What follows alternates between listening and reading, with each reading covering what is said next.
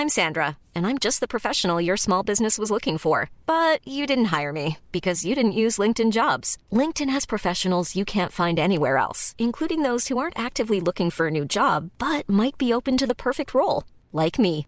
In a given month, over 70% of LinkedIn users don't visit other leading job sites. So if you're not looking on LinkedIn, you'll miss out on great candidates like Sandra. Start hiring professionals like a professional. Post your free job on linkedin.com/people today.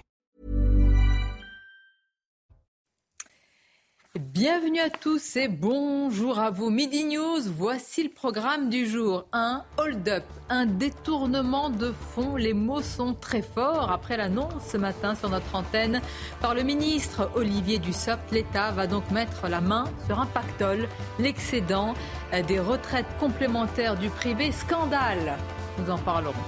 Emmanuel Macron et l'insécurité, est-ce la fin du déni? Le président de la République ne parle plus ou pas de sentiment d'insécurité, qui estime que l'insécurité est partout? Et pour y répondre, il a donc annoncé la création de brigades de gendarmerie. Les chauffeurs de bus, quant à eux, sont confrontés à l'insécurité, à une violence grandissante et à des incivilités quotidiennes, agressions, insultes, crachats. Comment les protéger? Faut-il des policiers dans les bus désormais? Et puis, est-ce qu'on a vendu l'Arménie contre du gaz? Est-ce que le gaz d'Azerbaïdjan, qui provient aussi de Russie, rappelons-le, est plus important que certaines vies dans le Haut-Karabakh? Nous poserons la question à nos invités. Mais tout d'abord, le journal. Bonjour à vous, cher Michael. Bonjour Sonia, bonjour à tous. Et à la une de l'actualité, les deux mineurs échappés d'un centre de détention dans le Nord ont été interpellés en Belgique. Âgés tous les deux de 17 ans, ils avaient scié les barreaux de leur cellule avant de prendre la fuite. Ils étaient en détention provisoire pour des faits particulièrement graves. Tanguy Hamon.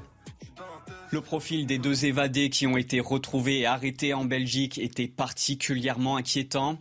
Il s'agit de deux mineurs isolés étrangers. L'un est algérien, le second est originaire des territoires palestiniens.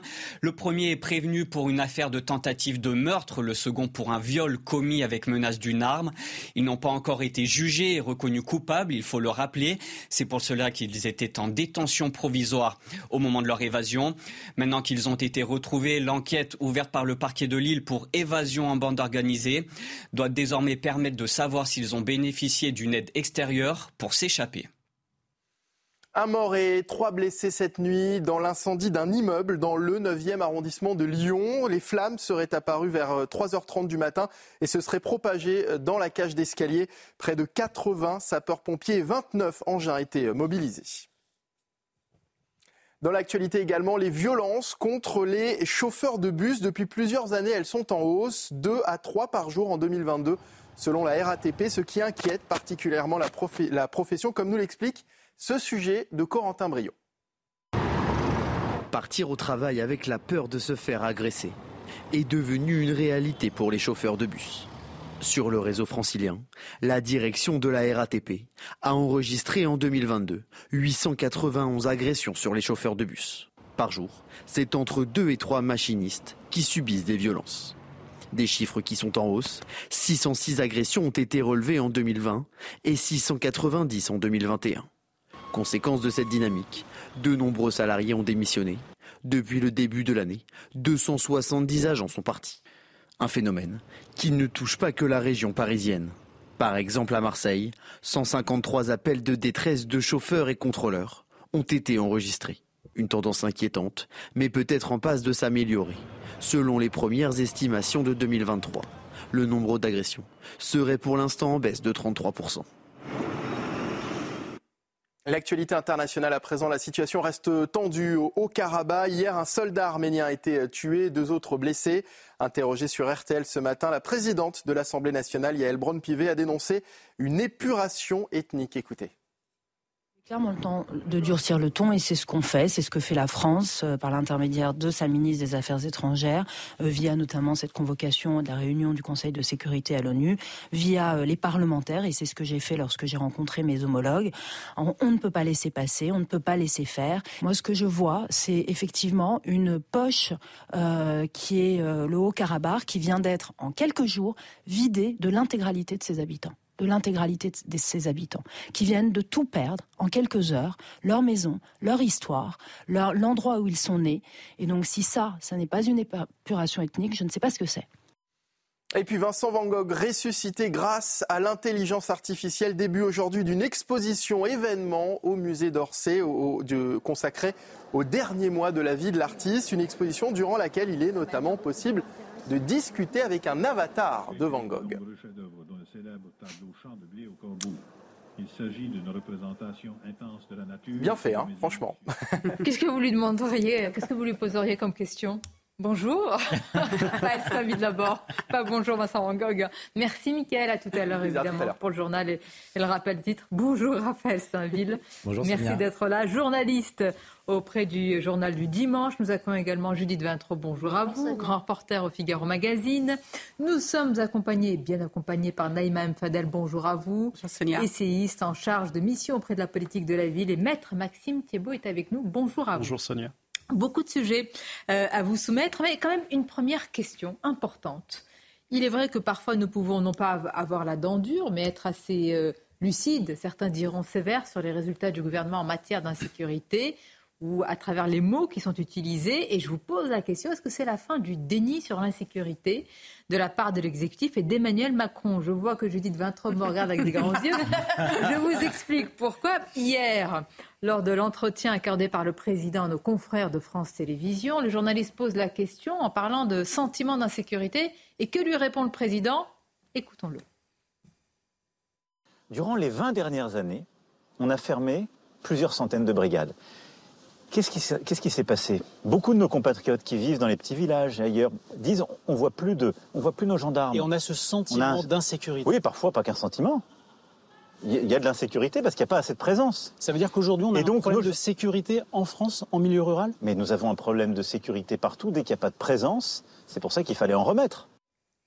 Honnêtement. J'adore quand Emmanuel Macron nous explique avec ce ton euh, pédagogue une réalité que tout le monde mesure euh, depuis euh, presque 20 ans. Oui. Mais, ah, il explique bien. Hein, Est-ce qu'il y a une conversion à la lucidité? Parce que lui-même, il y a Avec Emmanuel Macron, il faut se garder. Les conversions ne sont jamais définitives. Euh, moi, j'ai l'habitude de parler du Macron des jours pairs et du Macron des jours impairs, s'agissant par exemple des femmes voilées. Parce que vraiment, il a dit tout et son contraire en faisant plusieurs allers-retours. Donc, le Macron d'aujourd'hui, je ne sais plus si on est un jour père ou, euh, ou père. Et, euh, je vous invite demain et on voit ce qu'il voilà, est. et lucide euh, sur le problème de la sécurité en France. Mais il y a un problème quand même, parce que le président nous explique qu'il y a un problème d'insécurité, parce qu'il n'y a pas assez de bleus, pas assez de forces de l'ordre, d'autorité, dit-il. Mais la question, certes, c'est une réalité, mais un certain nombre de, départements, de villages n'étaient pas concernés par euh, cette violence. Et donc le grand, euh, le grand oublié de, l'argumentaire d'Emmanuel Macron, c'est l'immigration.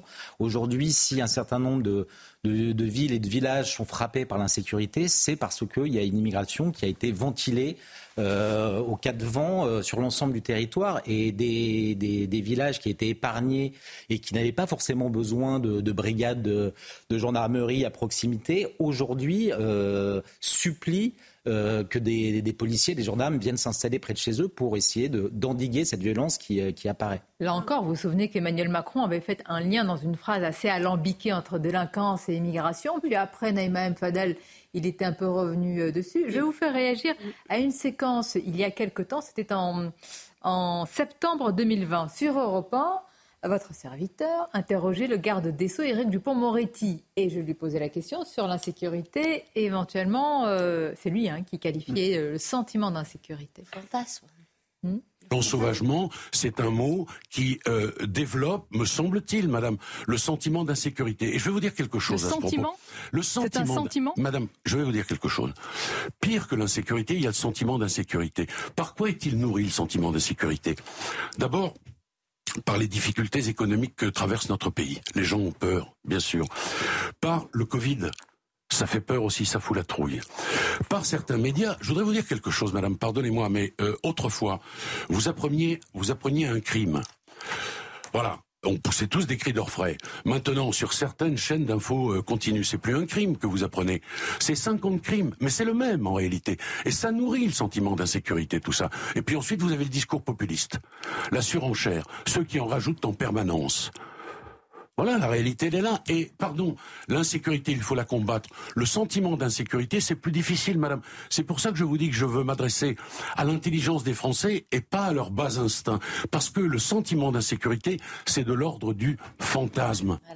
Septembre 2020. Il me manque le garde des Sceaux parce que depuis cet entretien, il ne m'a pas semblé avoir posé des questions vraiment, euh, j'allais dire piège, il n'est plus revenu. Non, non, pas du tout, c'est pas piège. Mais, mais, vous savez, vous voyez le mépris avec lequel il répond, c'est-à-dire que finalement, euh, tout ça n'est que à cause euh, des, médias, chaînes les chaînes d'information, et puis en fait, c'est tout simplement le bas instinct des personnes. C'est terrible parce que c'est complètement être déconnecté de la réalité que vivent les Français. Mais je pense que le, le ministre Dupont-Moretti a été quand même rattrapé par les émeutes. Vous avez vu que, je me souviens que même par rapport aux mineurs, euh, il était toujours à nuancer, euh, les parents à nuancer, etc. Vous vous souvenez qu'au plus fort des, de, cette guérilla urbaine qu'on a connue, il a réagi vraiment avec euh, violence. il avait même dit il faut poursuivre les parents, ce qui, ne, était complètement face à la réalité. Moi, je, moi, je n'ont plus le choix. Je veux dire, le nez devant le mur. Mais je crois que, que, hum, le président euh, Macron, d'ailleurs, euh, je pense que pour le coup, moi, je veux bien le croire parce qu'il y a eu les émeutes. Ce qui s'est passé avec les émeutes, c'est extrêmement grave. Et pour avoir euh, euh, participé à des rencontres, notamment avec des fonctionnaires sur cette question de ces violences, elles sont, vous ne pouvez même pas imaginer qu'ils ont été terrifiés par ce qui s'est passé. Mais il faut arriver à des émeutes pour être converti eh bien, à une oui, malheureusement. de, lucidité. Le problème d'Emmanuel Macron, c'est qu'hier, il était vraiment dans une zone d'effort. Parce que vous savez, le confort d'Emmanuel Macron, c'est la commission Attali, c'est la fin de l'histoire, c'est le fait que la mondialisation un peu bisounours va régler tous les problèmes, que l'argent roi va permettre que les Français vivent en paix. Et il a pris le mur de la réalité en étant élu président de la République en 2017, sauf qu'il a dû attendre pratiquement six ans avant de se réveiller pour comprendre que si le service public n'est pas présent dans les territoires, bah, les Français sont orphelins et ont un besoin de sécurité. Donc euh, on peut saluer euh, effectivement la création de, ces gendarmeries. Alors concrètement, c'est à peu près 2300 euh, nouveaux gendarmes, donc il va falloir les former. C'est la moitié de ce qui a été Alors moi j'ai quand même vu quelques élus au téléphone, ils sont contents. Quand ils, sont de leur... franchement, ils sont non, mais c'est une bonne nouvelle. Mais vous voyez, moi je voudrais voir les gendarmeries mobiles, parce qu'on va avoir des gendarmeries mobiles. il va falloir suivre les procédures, va falloir falloir avoir un commandement unique. Euh, il y a toutes des questions comme ça qui vont se poser. Et en pratique, j'ai un petit peu du mal à voir concrètement ce qui va se passer. Pas d'annoncer la création de, brigades. Non, mais ça peut être intéressant quand même, hein, parce que l'idée euh, que ces brigades mobiles aillent notamment sur les marchés, c'est-à-dire que les gens les rencontrent au quotidien et peuvent à ce moment-là être informés ou pouvoir porter plainte ou bien se renseigner sur tel tel problème qu'ils ont connu. Je pense que ça peut être intéressant. Après, c'est effectivement, est-ce que c'est des annonces ou ça va être mis en place? Vous savez, Concernant la déconnexion aussi du terrain, et vous, avez eu raison de dire tout à l'heure que les, les élus sont contents, moi, c'est ça qui, qui, je trouve, est vraiment euh, regrettable et, et, ça nous rappelle aussi le mépris dès le premier quinquennat envers les élus. Parce que les élus, ils peuvent complètement faire remonter leur réalité euh, euh, de, terrain. Ils peuvent aussi faire remonter parce qu'ils ont aussi des missions de, de police. Et ce qui est dommage, c'est que le président ait eu ce mépris et ne se soit pas appuyé sur Reconnaissons qu'à côté de lui, le ministre de l'Intérieur, il sait de quoi il parle.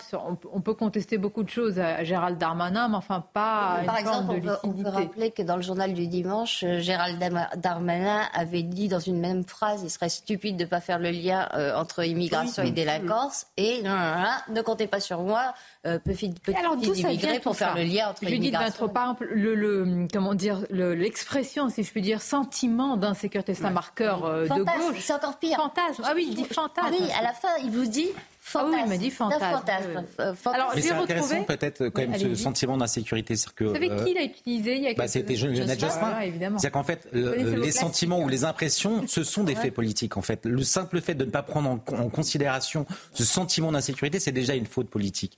Et Lionel Jospin, vous le citiez, euh, on a payé euh, chèrement le prix pour s'être contenté d'admettre un sentiment d'insécurité. Et donc cette réalité, c'est une réalité politique. Ne pas la prendre en compte, et quand bien même tout le monde aujourd'hui s'accorde pour dire que c'est pas seulement un sentiment, mais c'est une réalité euh, et qu'il faut traiter, ça, ça, devient encore plus grave si on continue à la minimiser. Alors, écoutons, juste ce qui est extraordinaire dans l'interview que vous donne Éric Dupont-Moretti, c'est qu'il va jusqu'à nier euh, l'explosion des actes, puisqu'il dit c'est le même fait divers que les mêmes élèves repassent en boucle. Il veut, interroger l'intelligence des Français. Donc par opposition, nous on parle. Euh, Mais a-t-il compris qu'il s'est trompé?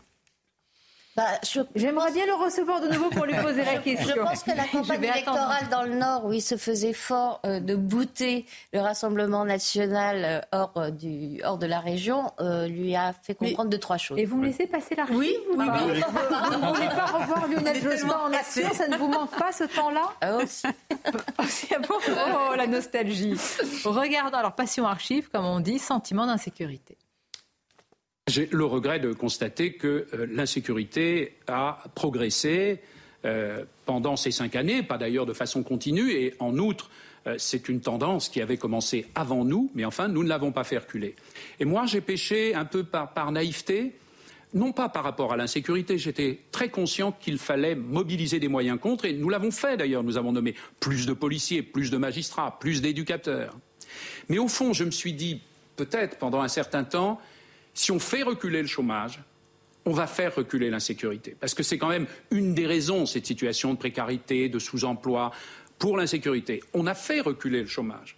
928 000 personnes encore euh, aujourd'hui euh, ont retrouvé du travail. Et puis il est reparti à la hausse depuis. Et ça n'a pas eu un effet. Ça n'a pas eu un effet direct sur l'insécurité. Donc il y a une action résolue à mener contre l'insécurité. Bon, on va en parler. Vous pouvez regarder ça avec euh, gourmandise. Et tout d'abord, les titres avec vous, Michael.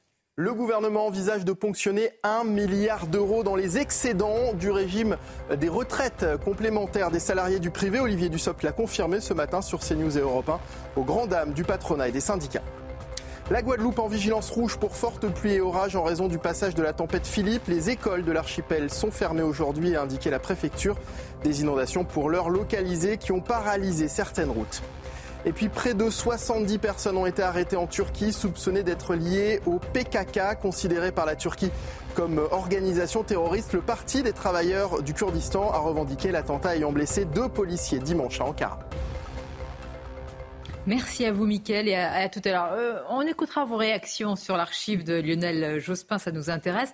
Je voudrais quand même qu'on écoute quelques, quelques témoignages, et euh, un témoignage en particulier. À la une du Parisien ce matin, vous avez vu l'explosion des... Est-ce qu'il faut employer le mot incivilité Moi, je suis contre ce mot. Ce sont des violences, j'estime que même un, Enfin, je ne mets pas le même. Un crachat est une violence. Oui, c'est violent. Oui, je suis d'accord. Incivilité, j'ai l'impression que ça peut un peu. Bon, en tous les cas, ce sont des violences. Ça minimise l'incivilité. Tout à fait. Contre les chauffeurs de bus, c'est quasiment quotidien. Nous avions recueilli il y a quelques temps, c'était en 2018, ce n'est pas récent, mais je trouve que c'est très révélateur de ce que vivent au quotidien ces chauffeurs de bus, ce témoignage. Écoutons-en un extrait. Euh, c'était en 2018, donc décembre 2018. Donc euh, j'étais euh, sur ligne, donc sur le 183. Il y a un usager qui m'a demandé de m'arrêter en plein milieu de la route. Donc euh, j'ai refusé parce que donc c'était pas en toute sécurité. L'arrêt était à moins de 100 mètres. Donc au moment de le déposer à l'arrêt, il vient vers moi, il veut me mettre un coup de poing et j'esquive et il me, jette un molar, un vrai crachat sur la bouche. J'ai vu qu'il commençait à être violent à l'intérieur du bus. J'ai dû ouvrir les portes pour le laisser partir. Mais qui va encore vouloir en fait postuler euh, pour être chauffeur de bus Mais en fait, c'est pas. Euh, excusez-moi de le dire comme ça, euh, ma chère Sonia, vous allez dire, je radote, mais mais c'est pas d'aujourd'hui en fait. C'est ça qui est terrible. Et c'est ça, moi, qui me navre aujourd'hui, je vous assure. Et quand je participe à des réunions autour de ces questions et tout, j'en peux plus, en fait. Mais pourquoi vous, des réunions Qu'est-ce qui est dit dans ces réunions le, problème, c'est que il y a encore, c'est toujours le problème du, du laxisme, du pas de vague. De... Qu'est-ce qu'il risque, en fait? Même s'il est attrapé, qu'est-ce qu'il risque? Ils risquent rien. Parfois même, les, s'ils ont des amendes, ils ne les payent pas. Donc c'est ça le problème, c'est qu'on a laissé en fait cette, cet engrenage de la violence et du pas de vague. Et, en fait, on est toujours. Le, problème, c'est qu'on est toujours en réaction. Donc on a mis des portiques, on a mis ceci, cela. On a enlevé par contre les deuxièmes agents parce que dans les bus, auparavant, il y a encore une quarantaine d'années, vous aviez en fait le chauffeur et vous aviez le contrôleur. Et le contrôleur, en fait, vous contrôlez Voilà, et en, même temps, il restait avec, euh, avec euh, le chauffeur. Donc il faut remettre tout à plat, et notamment, On a quand même eu un choc depuis les années dont vous parlez, qui est le, la mort de Philippe Monguillot. Il y a le procès, il a été tabassé à mort. C'est quand même un choc. je sais pas, normalement, il y a un sursaut dans ces cas-là. Oui, mais là, on est déjà à parler des, des, mesures de protection des chauffeurs une fois que le mal est fait. Je trouve qu'il faudrait qu'on s'arrête quelques secondes sur les causes euh, de la multiplication de ce genre de comportement. C'est pour ça qu'en fait, je, trouve que le mot euh, incivilité, même s'il n'est pas à la hauteur du phénomène, n'est pas si mauvais parce qu'il y a une décivilisation, comme disait euh, Emmanuel Macron, une déséducation à la fois dans les familles et à la fois dans l'école, mm. qui, dans certaines familles, multifactorielle, il y a cette déséducation, se sont, se sont, conjugués mm. pour faire des, individus, des enfants rois, des, des jeunes rois, qui considèrent que tout leur est dû, qu'ils n'ont que des droits et aucun devoir, que leur euh, épanouissement, leur plaisir immédiat euh, est euh, la préoccupation première du monde qui les entoure. Et en fait, c'est ce refus de de, tout, de tout obstacle. Euh, je veux faire euh, exactement ce dont j'ai envie au moment où j'en ai envie, qui explique ce genre, enfin, qui était la base de ce genre de je, je, sais que vous en êtes tous parfaitement conscients, mais j'insiste, imaginez quelqu'un qui va au travail, alors il y en a beaucoup hein, malheureusement dans notre pays avec la boule euh, au ventre mais, et qui conduit juste un, bus pour accompagner des gens. Voilà, c'est tout, c'est ce qu'il fait, c'est-à-dire un chauffeur de bus, il rend un service quotidiennement. S'il ne rend pas euh, le service euh, immédiat demandé par l'individu qui l'a Il n'osera même plus demander le ticket, il n'ose même plus demander quoi que ce soit. Vous avez dit quelque chose d'important, Judith, c'est qu'en fait, ces 40 années dont je parle moi, c'est qu'à jamais, à aucun moment, on a voulu se pencher aussi sur la question de l'éducation, de l'éducative. Et non, mais je sais, c'est fondamental. Mais la parentalité, moi, je mais commençons par euh, vous voyez, qu'on nous donne les profils de ces, de ces agresseurs aussi qu'on comprenne, mais y a... les profils, vous savez, euh, poser un diagnostic. Je, m'amuse parfois à regarder un petit peu euh, l'histoire euh, pénale de notre pays. Et il y a 40 ans, vous étiez sanctionné pour avoir craché dans la rue par le garde champêtre.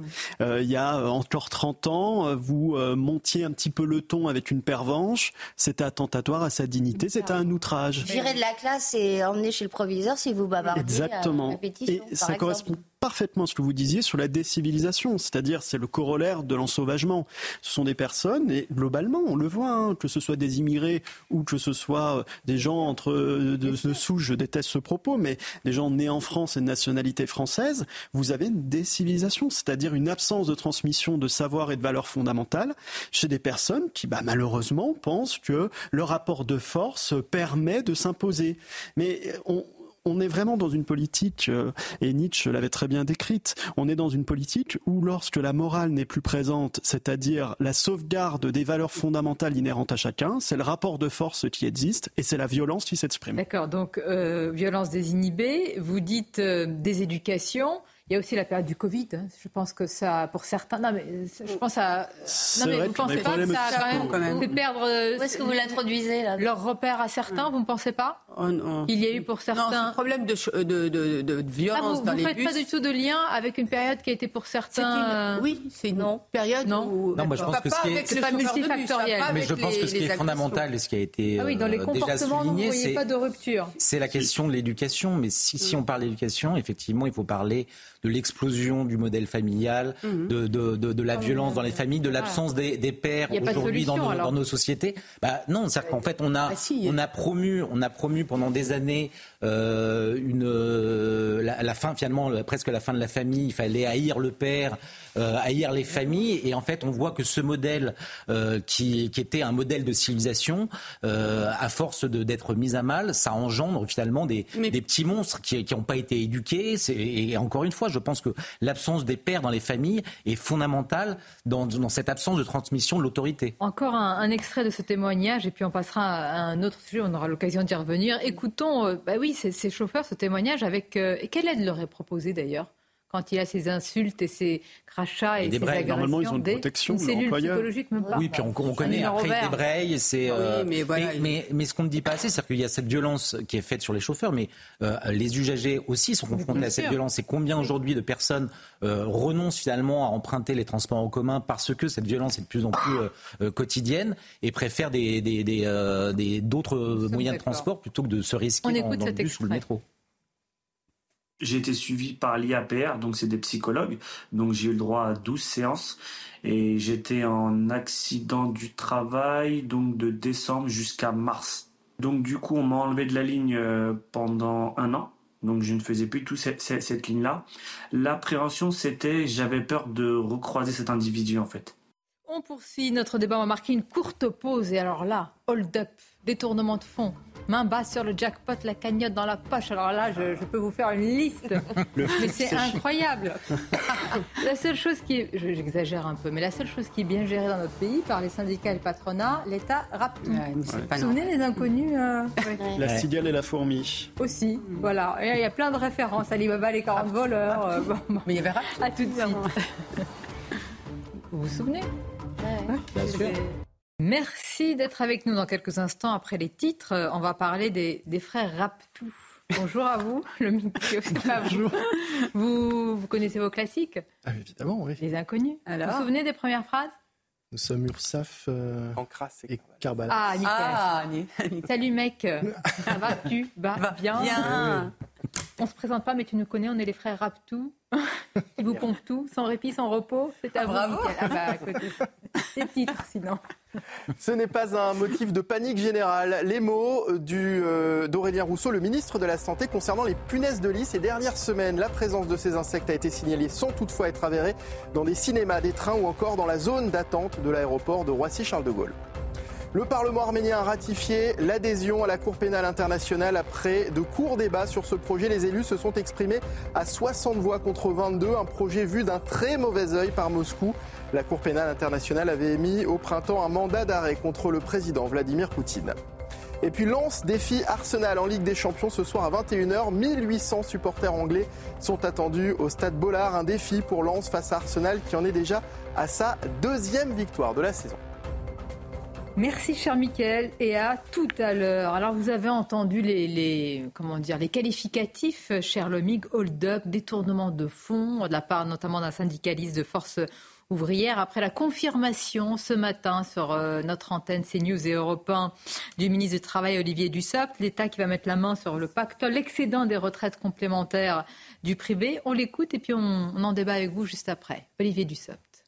Je confirme que depuis le mois de décembre, lorsque nous avons présenté euh, la réforme des retraites, et notamment lorsque nous avons présenté aux partenaires sociaux euh, les, documents de concertation, euh, avant même que la réforme soit elle-même présentée et globalement présentée, nous avons dit en décembre que la réforme que nous présentons est une réforme qui permet de ramener le système de retraite à l'équilibre, tout régime confondu. C'est-à-dire que lorsque la réforme a des effets très positifs sur un des régimes, il y en a 42, il est normal que ce régime soit aussi mis à contribution pour financer l'équilibre général. Au mois de juillet, nous avons euh, précisé euh, la trajectoire financière une fois la, loi votée aux partenaires sociaux. Donc ça n'est pas hum, une nouveauté. Est-ce qu'on peut dire que l'État s'attaque à ce qui est bien géré? Euh, il s'attaque, il cherche l'argent où il y en a, et c'est vrai qu'il va piocher euh, de l'argent dans les poches euh, des salariés du privé en, allant effectivement rechercher de l'argent auprès des caisses de la GIRC Arco. On rappelle que c'est la retraite complémentaire des salariés du privé, 26 millions de cotisants, 13 millions de retraités qui, qui touchent en moyenne un peu plus de 500 euros de pension chaque mois de cette complémentaire. Alors ce que veut le gouvernement, c'est aller ponctionner non pas tout l'excédent de cette caisse qui est bien gérée, elle a 5 milliards d'excédents en 2022, une réserve de 68 milliards d'euros. Non, ce que veut aller prendre l'État, c'est 1 à 1,2 milliard, ce qui lui permettrait de financer euh, le relèvement des petites pensions, les fameux 1200 euros euh, promis euh, à tous les retraités pour une carrière complète. C'est 1 à 1,2 milliard d'euros. Olivier Dussopt, vous le disiez ce matin sur ce plateau, Sonia, ça correspond à ce que va apporter, ce que va rapporter la réforme des retraites. C'est l'excédent qui provient de cette réforme et c'est cet excédent que l'État voudrait récupérer C'est, vous l'avez dit, un argument qui soulève absolument l'indignation de tous ceux qui gèrent cette caisse, c'est-à-dire à la fois les syndicats, mais aussi le, patronat et avec le, MEDEF. Hein. les deux sont évidemment contre. Ils ne veulent pas d'ingérence de, l'État dans cette gestion paritaire de la caisse qui est bien gérée. Il y a quand même quelque chose qu'on peut retenir de ce qu'a dit aussi le ministre hein, ce matin. Il a parlé de 42 régimes de retraite et d'aller chercher dans ceux qui sont excédentaires et qui vont bénéficier de la réforme de l'argent.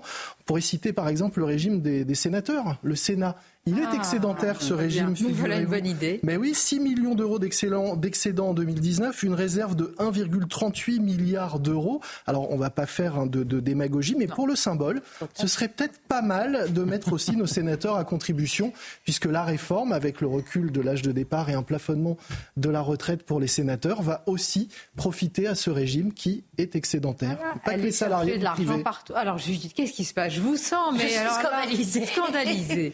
Je suis scandalisée parce que euh, l'équilibre du régime et même l'excédent du régime euh, Agir-Arco, il n'est pas tombé du ciel. Euh, tous les salariés du privé le savent. En 2019, les comptes de la GIRC-ARCO étaient dans le rouge et le patronat et les syndicats, puisque c'est géré de façon paritaire, ont instauré un système de bonus-malus qui faisait que si vous ne travailliez pas un an de plus après euh, avoir eu toutes vos annuités, vous perdiez 10%, de vos pensions euh, pendant trois ans. Donc c'est pas un miracle, c'est c'est pas un coup de chance.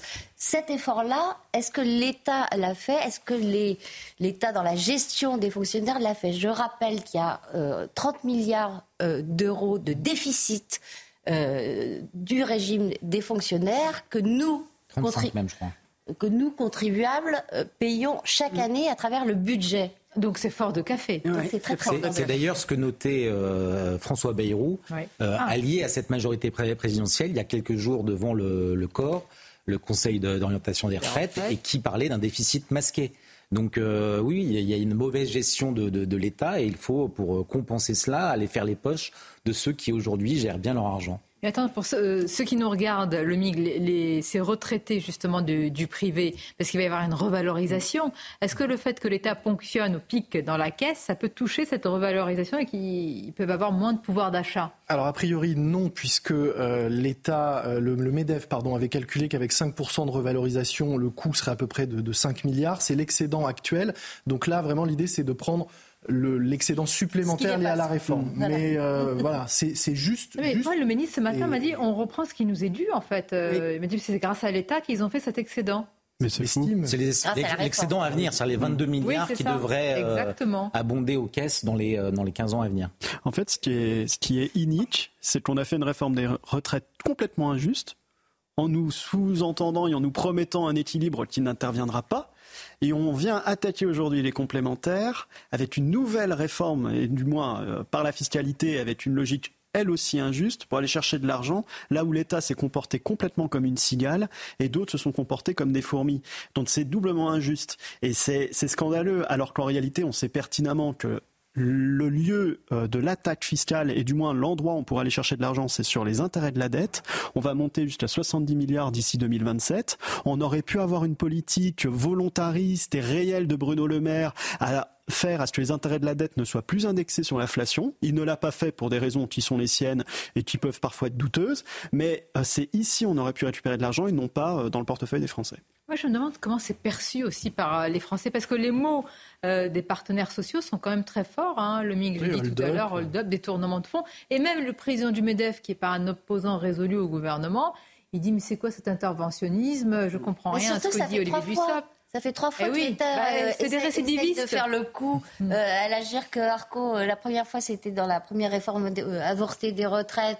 Euh, là, quasiment, il s'agissait de fusionner tous les régimes, comme ça on ne mm. verrait plus euh, la mauvaise gestion et le déficit euh, du, régime des fonctionnaires. Tollé, le gouvernement a reculé, de toute façon, la, réforme a, avorté. ensuite, à l'automne dernier, la sécurité sociale devait percevoir les cotisations à la place de. Enfin, c'est l'URSSAF qui, percevait pardon, les cotisations à la place de l'Agir Carco. Hop, on, les prend directement, on vous rendra.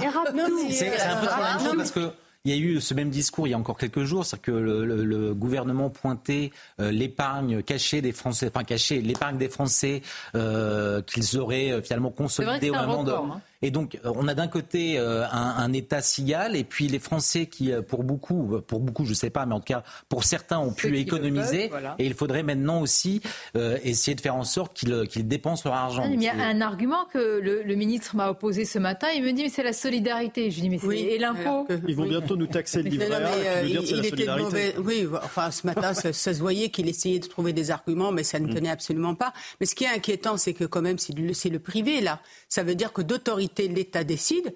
Donc il peut décider pour n'importe quelle chose qui ne dépend pas de lui et qui, qui est indépendant de, l'État. Donc c'est extrêmement euh, inquiétant. Et, et euh, Raphaël citait aussi l'épargne des Français. Ça veut dire que ah. peut-être. Ah non, non. Faites pas peur. Non, non, mais je veux pas. Mais euh, on peut s'attendre à. Ceux qui ont le bas de laine, comme on dit. c'est vrai que les Français ne comprennent pas parce que les fonctionnaires, il y a quand même aussi la sécurité de l'emploi. Enfin, il y a beaucoup, beaucoup d'avantages.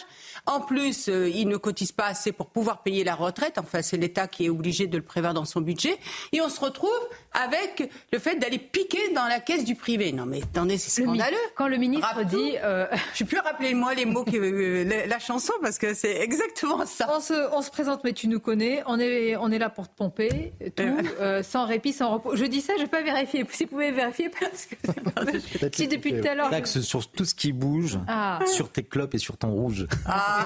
Mais je vous assure, mais ils étaient vraiment en avance. Si on peut faire la reconstitution de la Ligue. Faudrait inviter Légitimus. Euh, euh, ah, ça serait, sympa.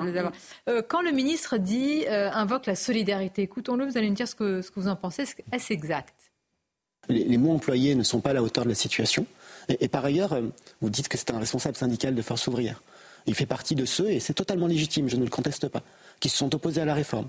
Ils sont opposés à la réforme, mais par contre, ils souhaitent garder uniquement pour leur seul régime de retraite la partie d'excédent générée par la même réforme. Cet ne vous appartient pas, il n'appartient pas à l'État, il, appartient aux retraités. Il appartient aux assurés et il appartient à l'intégralité du système de solidarité. Euh, Pardonnez-moi, pour la solidarité, il y a l'impôt. Il y a l'impôt pour la solidarité, il y a aussi la cotisation. Et nous l'avons dit, je le répète, c'est une réforme qui a été construite avec l'ensemble euh, des régimes pour un retour à l'équilibre global. Oh là là, les technos. La solidarité, elle est un peu à sens unique quand même. Hein. C'est toujours dans le même sens que, que, ça fonctionne. C'est-à-dire que, comme le disait Judith, effectivement, on va euh, abonder euh, sans cesse pour renflouer le régime déficitaire des fonctionnaires et euh, on va aussi prendre quand le, régime des salariés du privé est excédentaire. Enfin, qui, ont, qui ont fait un effort, qui ont fait un effort avant, qui ont anticipé en quelque sorte la réforme des retraites. Et à nouveau, s'il doit y avoir solidarité, regardons les autres régimes qui sont excédentaires. Mais alors quand vous dites ça aux partenaires sociaux, qu'en même temps ils nous confirment qu'il y a une conférence sociale le 16 octobre, je ne sais pas, moi quand je vais inviter quelqu'un, je lui donne pas une, une gifle symbolique. Enfin, non. Ah oui, mais en fait, la Ou alors, il faut aimer pour qu'il vienne. Non, mais la, la difficulté, c'est que effectivement, c'est euh, c'est du vol, mais euh, c'est un dollar. non, mais, non, mais oui, mais bah, bien sûr, vous prenez. Euh, et, ah mais oui. mais c'est mais d'une certaine manière, et ça a été dit par le MIG, euh, les, les retraités ne, ne vont pas le ne vont pas le sentir. Il n'y aura pas de diminution. On aurait pu augmenter leur pension là avec l'inflation. Oui, mais, c'est ça qui est embêtant. C'est ce qui a été fait. Mais comme c'est un dollar, comment voulez-vous mettre Comment voulez-vous que les gens État qui ne sait pas gérer, enfin qui ne sait pas il y a eu quand même la crise, il y a eu pas mal de choses et qui euh, ponctionnent là, voilà, là où. Bon, d'accord, voilà, c'est ça. C'est-à-dire quelles leçons ils vont retenir? Ils vont pas Et là, pour un petit geste, attendez, pardonnez-moi, il y a là, il y a l'indemnité carburant, mais s'il fallait faire encore un geste en plus, là ils nous disent non, euh, à cause des déficits, on ne peut pas faire en plus. Mais s'il y a une étincelle sociale dans une semaine, dix jours, ils vont, ils vont cracher l'argent. Nous sommes d'accord. Oui, mais donc en fait, ils le sortent quand c'est possible. Exactement.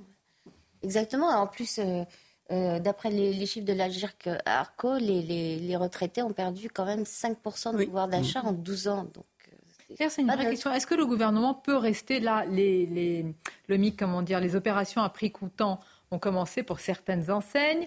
Moi, j'ai calculé, je ne sais pas si c'est exact, ça, rapporte 2 à 3 euros, ah, ça. Il y a l'indemnité carburant. Oui, voilà. Comment que... 3 centimes par litre, donc euh, sur 50 bah litres. Oui, oui, L'indemnité carburant, euh, est-ce que, est que, je ne sais pas, mais est-ce que le gouvernement peut tenir comme ça? Alors c'est vrai que là, j'ai vu que les prix ont un petit peu baissé sur le, sur le carburant à, la pompe. 3 centimes du fait de cette euh, opération à prix coûtant. c'est vraiment, c'est dans, dans, la marge. C'est l'aumône pour les pauvres. Hein. Mais je pas c'est un coup de pouce parce que c'est de l'aumône. Mais alors à chaque fois on nous ressort, oui mais les déficits, la dette. Non, mais les déficits de la dette, c'est de leur faute. C'est parce que ce sont des incompétents et qu'ils n'ont pas su travailler alors qu'ils savaient que la crise mondiale allait s'installer, la crise financière allait arriver, qu'on allait avoir une explosion des taux d'intérêt. Ils n'ont pas su travailler avec les banques pour éviter cette explosion des taux d'intérêt. Parce que là, on se dissimule derrière la Girarco, derrière le prix de l'essence, etc. Mais c'est en moyenne 40 milliards d'euros d'intérêt de dette qu'on paye par an. C'est le deuxième budget de l'État à peu près. Pas les milliards volent, je vous assure que là on est écrasé. c'est de l'argent euh, perdu parce qu'on sait euh, pertinemment que le capital, le capital, on ne pourra jamais le rembourser. On le sait. Il est tellement élevé que c'est complètement impossible la vie humaine. C'est pour nos arrière et arrière arrière petits enfants. Si on avait une dynamique d'austérité complète, qu'on pourrait rembourser le capital. On sait que les intérêts on les paye parce que c'est de l'argent réel, mais c'est là-dessus qu'on doit axer. C'est angoissant là ce que vous nous dites. Oui, oui c'est la réalité. Même bon. 60, non mais non, rajoutez pas, on a compris. Hein. bon. Et si vous voulez encore plus comprendre les chiffres et la mécanique économique, vous regardez le Miguel tous les ah matins. dans la matinale, je vous remercie d'être venu, cher le Les titres avec vous, Michael. Le prix des carburants est en baisse pour la première fois depuis début juillet. Les tarifs à la pompe du gazole et du samplon 95 E10 sont concernés. Une diminution qui intervient au moment où les grandes enseignes de distribution ont lancé des opérations à prix coûtant sur le carburant. Emmanuel Macron rend hommage cet après-midi à Hélène Carrère d'Encausse. Depuis les Invalides, le chef de l'État va saluer le parcours d'une femme qui s'était hissée au sommet des lettres françaises, précise l'Élysée. Cette historienne fut la, première femme à la tête de l'Académie française. Et puis le Portugal n'accordera plus de cadeaux fiscaux aux retraités étrangers à compter de 2024, annonce du Premier ministre portugais Antonio Costa, qui précise que cette mesure qu'il qualifie d'injustice sociale contribuait en pleine crise du logement à faire monter les prix de l'immobilier. Merci à vous, Mickaël. Alors, la communication jusqu'où? Vous avez vu cette séquence d'Olivier Véran qui, euh, est devenu journaliste. D'ailleurs, ça lui va bien. Je me peut-être qu'il ne veut pas un échange de rôle dans, dans l'élection. Non, je pose l'action, mais là, sur un sujet beaucoup plus sérieux, c'est-à-dire jusqu'où va la communication sur un sujet comme l'Arménie? La ministre des Affaires étrangères va sur place, mais pourquoi? Un an et demi trop tard. Eh oui, mais pour dire quoi? Alors, j'ai vu que notre, j'ai cherché notre, notre, l'ambassadeur d'Azerbaïdjan en France n'a pas été convoqué, n'a pas été euh, rien du tout. Alors, on, ne lui a rien dit, ni même encore moins euh, renvoyé. Je vous pose la question. On va voir d'abord le sujet. Est-ce que c'est le bal des hypocrites? Mais malheureusement, quand même, sur le dos de vie humaine. Est-ce que le gaz euh, d'Azerbaïdjan, qui provient en partie de Russie, vaut plus que des vies? Mais regardons tout d'abord le sujet de Soumaya Lalou. Dans quelques heures, la chef de la diplomatie, Catherine Colonna, sera accueillie par le Premier ministre arménien Erevan, capitale de l'Arménie. Ce déplacement exprime le soutien indéfectible de la France à l'Arménie. La ministre des Affaires étrangères se rendra ensuite avec son homologue au chevet des réfugiés arméniens. Ils sont plus de 100 000, soit presque la totalité des Arméniens à avoir fui les Hauts-Karabakh après la victoire éclair il y a 15 jours de l'Azerbaïdjan dans l'enclave. Depuis cette offensive, l'Arménie craint pour l'intégrité de son territoire. Une source anonyme de la diplomatie française confie que certaines portions du territoire arménien ont fait l'objet d'incursions militaires azerbaïdjanaises ces derniers mois. L'Arménie demande l'aide de l'Union européenne et exhorte Bruxelles à sanctionner l'Azerbaïdjan. Mais l'Europe est limitée par ses intérêts économiques, car l'Azerbaïdjan est devenu un incontournable fournisseur de substitution de l'UE dans sa quête d'émancipation du gaz russe. L'Arménie votera mercredi sur son adhésion à la Cour pénale internationale. Ce statut serait une garantie supplémentaire en cas d'invasion de son territoire. Bien, je vous propose d'écouter l'expert en, relations internationales Vincent Hervouet ce matin sur euh, CNews qui parle eh euh, d'une Europe et donc aussi d'une France pied et poing liés. C'est vrai que le voyage de Mme van der Leyen à Bakou, euh, où elle célébrait la stabilité hein, qu'apportait cette dictature à, toute cette région, était véritablement mais honteux. C'était euh, c'était pas à dire, c'était pas à faire. Euh, on achète effectivement du gaz. Si vous voulez, la question du Karabakh est une question qui est quasi insoluble pour les Européens. On peut pas admettre. Il y a le droit des peuples à disposer d'eux-mêmes, ce, ce que revendiquaient évidemment les Arméniens du Karabakh. Et puis, il y a la souveraineté des États qui s'exercent sur leur territoire et au nom duquel on s'est engagé en Ukraine. Vous ne pouvez pas accepter au Karabakh ce que vous refusez au Donbass. Bah, tout est dit. Est-ce qu'on a abandonné euh, l'Arménie? Est-ce qu'on a vendu l'Arménie contre du gaz? En tout cas, moi, j'ai lu euh, avec euh, beaucoup de tristesse la lettre de Sylvain Tesson qu'il a publiée dans le Figaro Magazine, où il rappelait les promesses d'Emmanuel Macron euh, faites aux Arméniens. Et finalement, le président, une fois de plus, s'est payé de mots. mais si ce n'est pas suivi d'une action vigoureuse, on voit que ça ne mène à rien. J'ai noté notamment ces, ces, mots, vous nous parlerez de valeurs de démocratie, mais nous ne vous croirons plus. Euh, c'est Sylvain Tesson qui était, je pense, de bonne foi et qui a, voulu croire euh, dans, l'action du président. il ajoutait vous-même, vous croyez-vous euh, c'est vraiment cette lettre, elle, est, elle est terrible, mais ça dit, ça dit, oui, tout le tout l'abandon qui a été fait, euh, la substitution de la politique euh, par la, par la communication, et effectivement, sur, euh, sur, avec en, arrière-fond toutes les négociations qui ont été faites pour pouvoir faire venir d'Azerbaïdjan du, du, gaz en pleine crise. donc sur le dos des Arméniens. On, qui provient aussi en partie de, de, de Russie. C'est pas comme si le régime d'Aliyev était un, un, un, régime démocratique dont on pourrait euh, euh, ne, pas, ne pas euh, voir un petit peu toutes les, les, erreurs qui, qui, sont commises sur son territoire. On va continuer à en parler, on va tous vous écouter sur ce sujet important et puis restez avec nous. Souvent, on vous montre comment dire, parfois une forme d'impuissance face à des actes de délinquance. Vous allez voir que non, pour certains maires, eh bien, il y a un sursaut, il y a une manière d'agir et de réagir.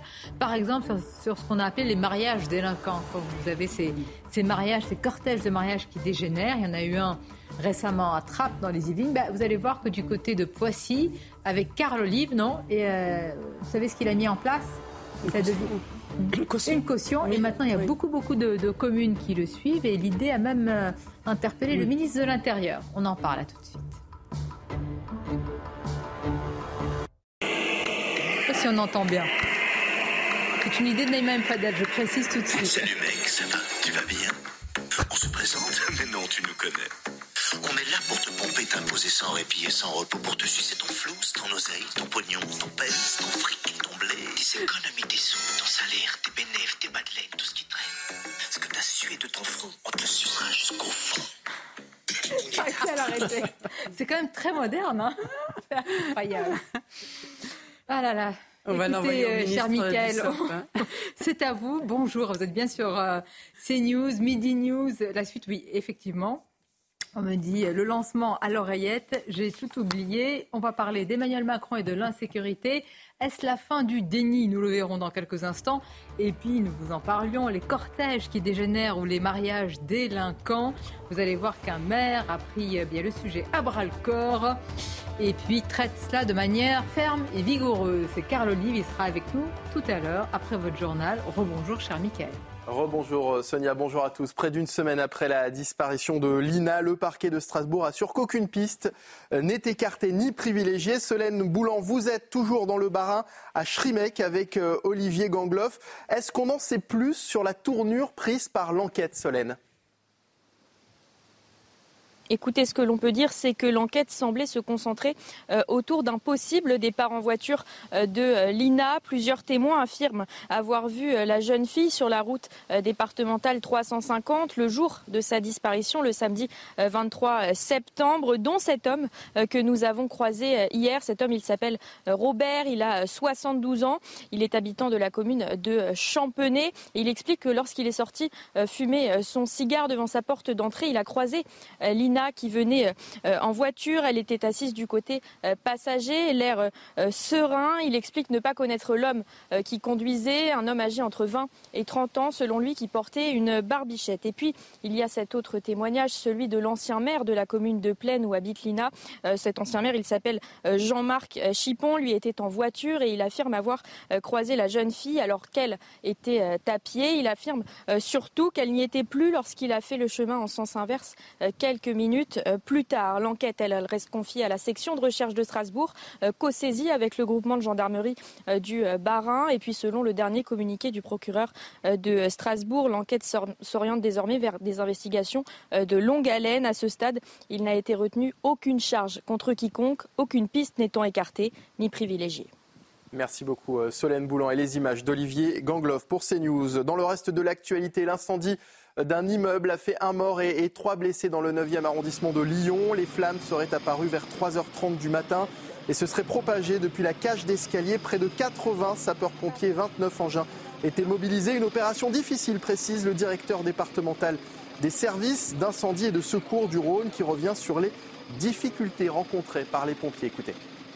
Oui, l'opération était compliquée puisque l'escalier, en fait, la cage d'escalier s'est effondrée euh, pratiquement euh, après l'arrivée des, des, tout premiers intervenants, donc ce qui nous empêchait de pouvoir progresser par les communications existantes. Donc il a fallu pénétrer et approcher uniquement par les échelles, la coulisse et puis euh, les grandes échelles.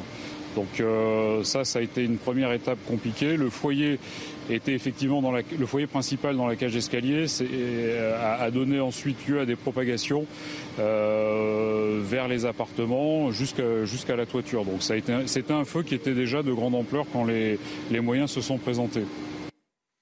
Et puis on termine avec le prix Nobel de physique 2023 attribué aux Français Pierre Agostini et Anne Lhuillier. Ils ont été récompensés pour leurs travaux euh, sur le déplacement euh, des électrons à l'intérieur des atomes et des molécules. Anne Lhuillier est la cinquième femme de l'histoire à recevoir cette récompense. Formidable, ça c'est le journal des bonnes nouvelles en réalité. Absolument, on termine par une bonne nouvelle quand même. Merci cher Michael, je vous dis à, à tout à l'heure. Nous sommes toujours avec euh, Raphaël Steinville-Murphy, avec Judith Vintraube, Naïma Mfadel, maître Maxime Thiebaud dans quelques instants. C'est le maire Carl Olive, le maire de Poissy, qui va euh, nous rejoindre. Nous allons parler d'un cortège de mariage qui a dégénéré. Vous allez voir la recette, si je puis dire, en tous les cas, la manière avec laquelle le maire de, Poissy essaye de contrer euh, ces événements de plus en plus euh, fréquents. Mais tout d'abord, je voudrais revenir avec vous sur Emmanuel Macron et la délinquance. Le président a donc reconnu un problème d'insécurité partout. Et lui, il voit comme solution plus de bleus, de gendarmes. Écoutons-le. Durant les 20 dernières années, on a fermé plusieurs centaines de brigades. Qu'est-ce qui, s'est passé? Beaucoup de nos compatriotes qui vivent dans les petits villages et ailleurs disent on voit plus de, on voit plus nos gendarmes. Et on a ce sentiment d'insécurité. Oui, parfois pas qu'un sentiment. Il y a de l'insécurité parce qu'il n'y a pas assez de présence. Ça veut dire qu'aujourd'hui, on a un problème de sécurité en France, en milieu rural? Mais nous avons un problème de sécurité partout. Dès qu'il n'y a pas de présence, c'est pour ça qu'il fallait en remettre un problème de sécurité partout dès qu'il n'y a pas de présence, évidemment, dit-il, de, bleu. Je vous rappelle quand même que c'est Emmanuel Macron, euh, début du quinquennat, et là, on a évoqué quand même, euh, j'allais dire, son évolution, puisque maintenant, il parle, parle plus de sentiment d'insécurité, il a parlé de décivilisation, il dit que la délinquance évolue, donc change de visage. Pour vous, vous dites conversion. Judith, il faut rester sur ce que vous dites. conversion, c'est oui. Oui. c'est très bien. Pas changer d'avis. Euh, entre temps, entre temps, j'ai regardé la date. Donc là, Macron euh, jour impair puisqu'on est le 3.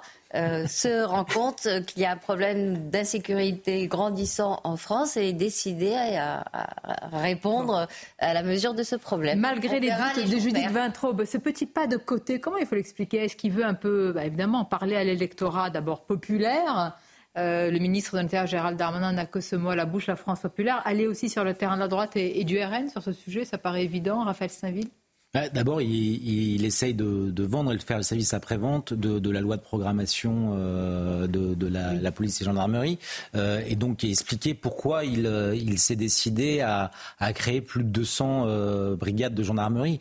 Et ce n'est pas pour rien, pour le simple plaisir de, créer des, des, postes supplémentaires. C'est parce qu'il y a un besoin urgent, mais il faut quand même relativiser parce que ce sera, ça ne sera jamais que 20 à 60 gendarmes supplémentaires par département. Donc il y a une réalité euh, qui est cette, euh, cette violence et qu'il euh, ne peut pas rester les bras croisés sans rien faire. Mais encore une fois, certes, il y a une, une, sorte de lucidité qui est nouvelle, mais à côté de ça, il, il passe sous silence euh, la raison principale qui explique euh, cette violence. Donc on pourra toujours rajouter du bleu, mettre davantage de gendarmes. Si par ailleurs, de l'autre côté, on ne règle pas cette question des, flux migratoires, euh, on se condamne à, dans cinq ans, et même dès l'année prochaine, à vouloir créer d'autres brigades de gendarmerie. Vous avez d'autant plus raison que c'était ce même président qui avait dit à un moment sur les migrants qu'il fallait les comment dire les répartir, ah ben, dans, les, dans les, campagnes. les euh, campagnes. Mais c'est réparti déjà hein, depuis des années, en fait. Hein, c'est pas euh, d'aujourd'hui. Ils, ont communiqué l'année dernière, et là j'ai vu qu'il y avait un guide. Mais moi, je me souviens, il y a encore six ans, j'étais encore délégué du préfet, euh, c'était déjà, ça avait commencé la répartition. Mm. Et c'est vrai que c'est une répartition qui est faite souvent euh, euh, par groupe de personnes, euh, parfois 50, 100 personnes de la même origine, parce qu'ils évitent de répartir diverses ethnies, parce qu'ils ont peur aussi qu'il y ait des conflits en train entre de dire eux. que forcément il y a la case, mais dès qu'évidemment non, mais moi- une, une voilà un ça. regroupement, un communautarisme, une Voilà, c'est le risque de une- communautarisme. en fait, c'est des ghettos mobiles. C'est ça. Mais, mais non, mais Dans- c'est dans les campagnes françaises. C'est-à-dire que comme il y a des Mm. conflits entre les communautés, eh bien, ils ont décidé de les répartir par communauté dans des villages qui ne sont pas en capacité d'accueillir Ouais. et qui n'ont pas les services publics euh, qui peuvent, qui sont adaptés pour accompagner ces populations et, notamment pour les aider à s'in- à s'intégrer. Et c'est ça le problème. Donc on reproduit ce qu'on a fait malheureusement Ah bah il y a plus d'une quarantaine d'années. Et c'est peut-être aussi euh, ce qui fait qu'aujourd'hui, euh, parce que la question de la lucidité aussi du président de la République et puis de, de- du ministre Darmanin et du Pont-Moretti aussi, c'est l'électrochoc aussi des émeutes. C'est-à-dire que là, ils se sont pris en pleine écoutez, figure et vous allez la tous réagir de- de- du pays. Parce qu'Emmanuel Macron est revenu euh, sur les émeutes et il y voit des causes multifactorielles. Ah bon Donc il y a un peu de tout. Écoutons-le. Ces émeutes sont intervenues. Je dirais que la première réponse, elle a été donnée claire et fort par nos forces de sécurité, notre justice. Ça s'est stoppé en quelques jours parce que vous avez eu 45 000 forces de sécurité intérieure, ce qui était inédit sur le terrain. Vous avez eu des milliers d'interpellations, 4 000, et que vous avez eu euh, plus de 1000 comparaisons immédiates. Donc euh, la République a été forte, c'est pour ça que ça s'est arrêté. Ensuite, il faut en effet consolider la réponse régalienne dans la durée. Ces brigades y contribuent. Mais c'est derrière un problème qui est beaucoup plus compliqué. Tout le monde l'a dit, les gens qui se sont penchés sur ces émeutes. C'est des gens très jeunes. C'est le problème de l'autorité à l'école. Tout ce qu'on fait depuis la rentrée va dans ce sens. C'est le problème de la restauration de l'autorité parentale. C'est le problème de la, la discipline qu'on doit avoir par rapport aux réseaux sociaux. Donc la réponse, elle est aussi multifactorielle. Elle s'installera dans la durée. Non, mais il a, il a raison pour le coup sur le multifactoriel. Après, moi, j'ai trouvé l'image d'hier assez désastreuse de voir le président de la République faire de la police route avec un radar était euh, était pas très fine parce qu'en fait, ce qui manque dans nos campagnes, ce sont des brigadiers de gendarmerie.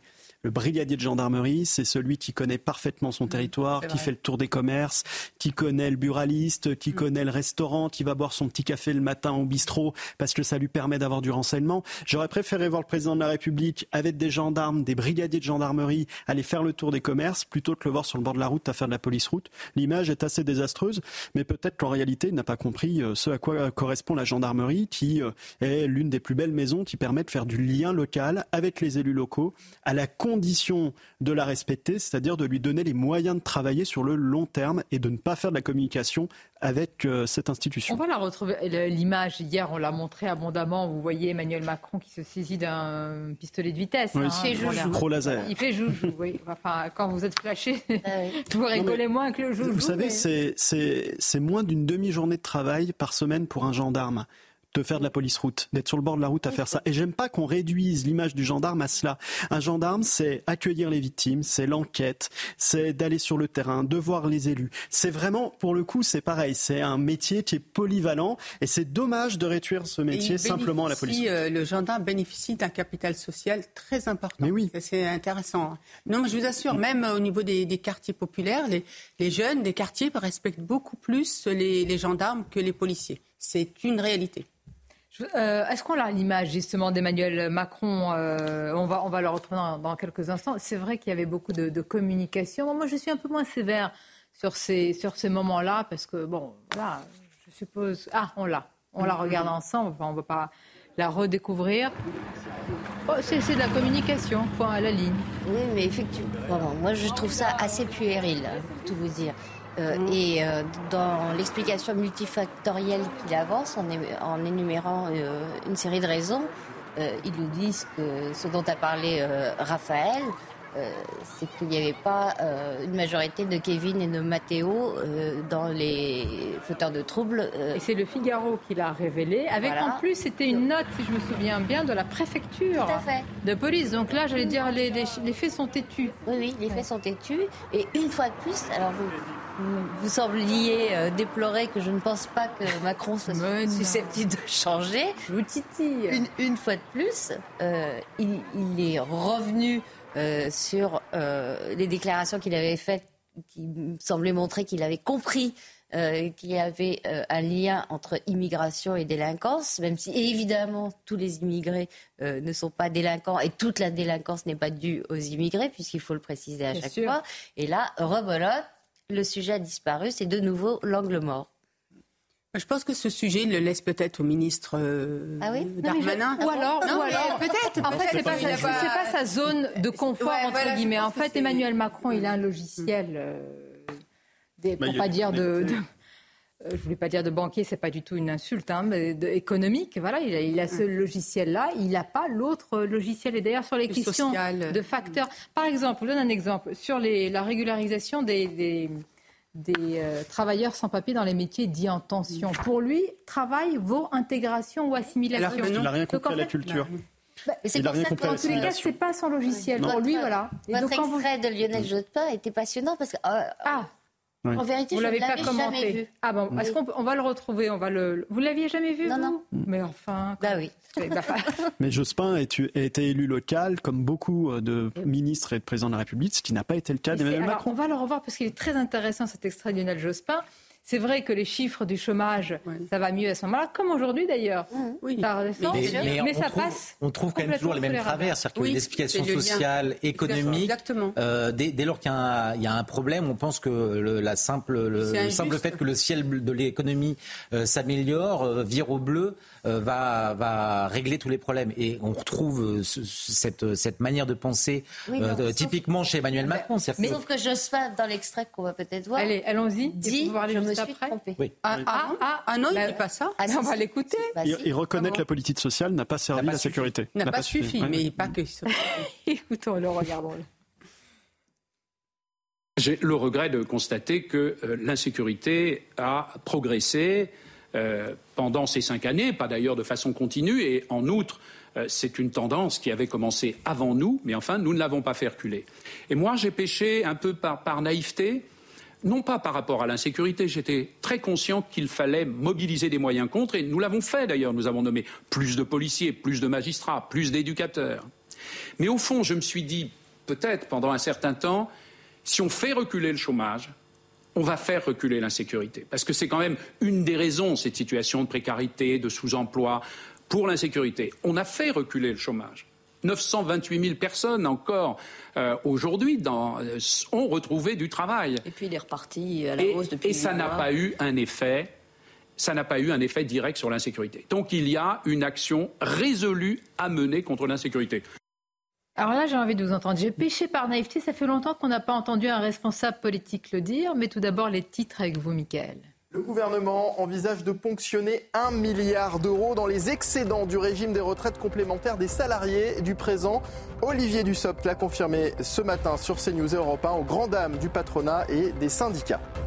La France moins touchée par les feux de forêt cette année, les autorités ont recensé 14 558 hectares brûlés depuis le début de l'année contre 72 000 l'an dernier. L'été 2022 avait été marqué par d'importants incendies en Gironde. Et puis près de 70 personnes ont été arrêtées en Turquie soupçonnées d'être liées au PKK, considéré par la Turquie comme organisation terroriste. Le Parti des travailleurs du Kurdistan a revendiqué l'attentat ayant blessé deux policiers dimanche à Ankara. Merci à vous, euh, Mickaël. On vous retrouve évidemment tout à l'heure pour euh, le rappel de l'actualité. Alors, qu'est-ce qu'elle vous a inspiré, cette séquence? C'est vrai, j'ai péché par naïveté. Mais déjà, euh, et on sent, alors, euh, je sais pas, j'ai pas d'appareil pour sonder les cœurs et les reins, mais on sent un élan de sincérité. Ah, je pense, oui, qu'il est extrêmement sincère, euh, là. Euh, enfin, en fait... Ah, mais le coup de pied derrière, là. Là, en- en C'est comme si quelqu'un vous dit bonjour, vous êtes jolie aujourd'hui. Mais pourquoi aujourd'hui euh, En, en fait, il tient exactement le discours que tenait au début de son quinquennat Emmanuel Macron. Quand l'emploi va, tout va. Et mmh. euh, ah combattre le chômage était pour lui une façon, effectivement, de garantir l'intégration, l'assimilation et le recul de la délinquance. Mmh. Mais moi, je trouve que c'est un vrai mea culpa de la part de. On va faire réagir un, oui, mais il est possible. Il est possible uniquement parce qu'il s'est retiré de la vie politique. Ah, ah oui. Au moment où il s'exprime. en 2002. Non, non, c'était en 2002. Non, non, c'est pas pendant la campagne, c'est après ah, la campagne. Ça, c'est après. C'est après la campagne. Parfait. Euh, on va parler d'insécurité, on va parler des mariages qui dégénèrent avec, je vous le disais, un maire qui a pris le sujet à, bras le corps. Je le remercie d'être avec nous euh, en direct. Carl Olive, bonjour à vous, monsieur le maire, maire de Poissy. Excusez-moi, mais vous n'êtes plus maire de, Poissy, mais c'est vrai, ancien. Mais voyez, pour moi, vous l'êtes toujours. Maire un jour, maire toujours. Ben oui, mais c'est vrai. Mais j'imagine que beaucoup d'ailleurs euh, euh, de vos administrés, si je puis dire, ou de vos concitoyens, vous, vous, dit, vous appellent encore Monsieur le maire. Exactement, l'immense majorité. D'ailleurs, j'en profite, euh, Sonia Mabok, pour dire que c'est bien la raison pour laquelle j'aspire à, faire en sorte que le, cumul euh, député-maire puisse revenir euh, ici dans l'hémicycle, parce que c'est ce que souhaitent les Français. alors, monsieur le député, cette fois-ci la question vous est adressée. Dans l'actualité, on a ce cortège de mariage qui a dégénéré dans les Yvelines à Trappes. La police est intervenue. Au final, c'est une soirée de mariage qui, qui finit au, commissariat. Et c'est vrai que quand nous parlons de ces, de, ces, de ces événements, de ces faits de délinquance, on a en mémoire ce que vous, vous avez fait justement dans votre, dans votre ville avec une caution qui est déposée euh, par les, eh bien, par les mariés. Et c'est une, une proposition, en tous les cas, euh, une, une idée qui a fait Flores, Carl Olive. J'ai vu qu'il y avait beaucoup de communes qui font aujourd'hui la même chose et qui a aussi intéressé euh, le ministre de l'Intérieur. Ce, jour de fête pour euh, les futurs mariés, pour leur famille, mais également pour, euh, pour le maire, pour les élus, les officiers d'état civil, ne doit pas devenir un jour de défaite. Et je me souviens en octobre 2021 euh, à Poissy, sur cinq mariages au mois d'octobre, trois ont dégénéré. Les incivilités à l'extérieur se sont invitées à l'intérieur de l'hôtel de ville et on monte sur les fauteuils et on insulte celles et ceux qui viennent procéder à, l'union. Ça, c'est juste pas possible. Donc ça a été très simple, ça a été une décision radicale et nous avons mis en place effectivement ce appelle des cautions mariage, une charte de mariage qui fait que ben, si vous arrivez euh, par exemple un quart d'heure ou 20 minutes en retard, eh bien c'est 400 euros. Si vous faites des dégradations, c'est 400 euros également. Et puis 200 euros pour euh, les frais de, ménage. Et voyez-vous, là où nous avions eu euh, trois mariages qui s'étaient très mal passés en un mois, on a eu 250 mariages depuis. il y a eu un mariage, non pas qui s'est mal passé, mais il y a eu 35 minutes de retard et ça a été 400 euros de retenue sur la caution. Bien, la preuve que la fermeté ou la, ou la, lucidité, en tous les cas, paye. Je voudrais vous interroger, Carl Olive. Nous en parlions ici même avec nos invités, Naïma M. Fadel, Maxime Thiebaud, Judith Vintraube et Raphaël Steinville, de, des propos d'Emmanuel Macron hier de la création des brigades de gendarmerie. Emmanuel Macron, qui sur certains sujets, par exemple sur le sentiment d'insécurité, euh, reprend euh, l'expression pour dire non, c'est pas un sentiment, etc. Est-ce qu'il y a une conversion euh, du président qui est pour certains tardive, mais en tous les cas qui est réelle? Est-ce que vous le voyez ainsi également Bon, on va rappeler que c'est un engagement de, euh, campagne du, candidat Macron euh, à l'époque et du euh, président qui allait être réélu ensuite. Je pense qu'on est sur un contrat gagnant-gagnant et, tant mieux qu'on vienne sur le terrain pour savoir ce que souhaitent effectivement les Français. Dans la douzième circonscription des Yvelines que, je, que, je coiffe avec ma casquette de, député, nous allons avoir une nouvelle brigade de gendarmerie à Ben. Ben, c'est 6000 000 habitants. Il n'y avait pas de brigade de gendarmerie pour tout ce secteur rural. Et quand on a un secteur rural où lorsqu'il y a euh, un problème ou, un, accident, un incident, euh, un cambriolage, il faut attendre 20 minutes pour voir, comme on dit, euh, du bleu, eh bien c'est évidemment trop lent. C'est la raison pour laquelle Ben fera partie des 238 nouvelles brigades qui seront installées d'ici les prochaines années sur notre beau pays. C'est important, car nous, nous en parlions avec nos invités ici sur le plateau de Midi News. C'est-à-dire, moi, j'ai vraiment eu beaucoup d'élus qui m'ont dit, mais c'est très important parfois, on peut, être, on peut avoir la, dent dure avec euh, le gouvernement et des propositions. Mais là, pour les élus, pour les habitants d'abord, vraiment, on espère que ça infuse, que véritablement ce soit des brigades renforcées, etc. Mais on ne se rend pas compte sur le terrain. Et vous, l'élu que vous êtes et l'ancien maire, il faut peut-être souligner ça aussi.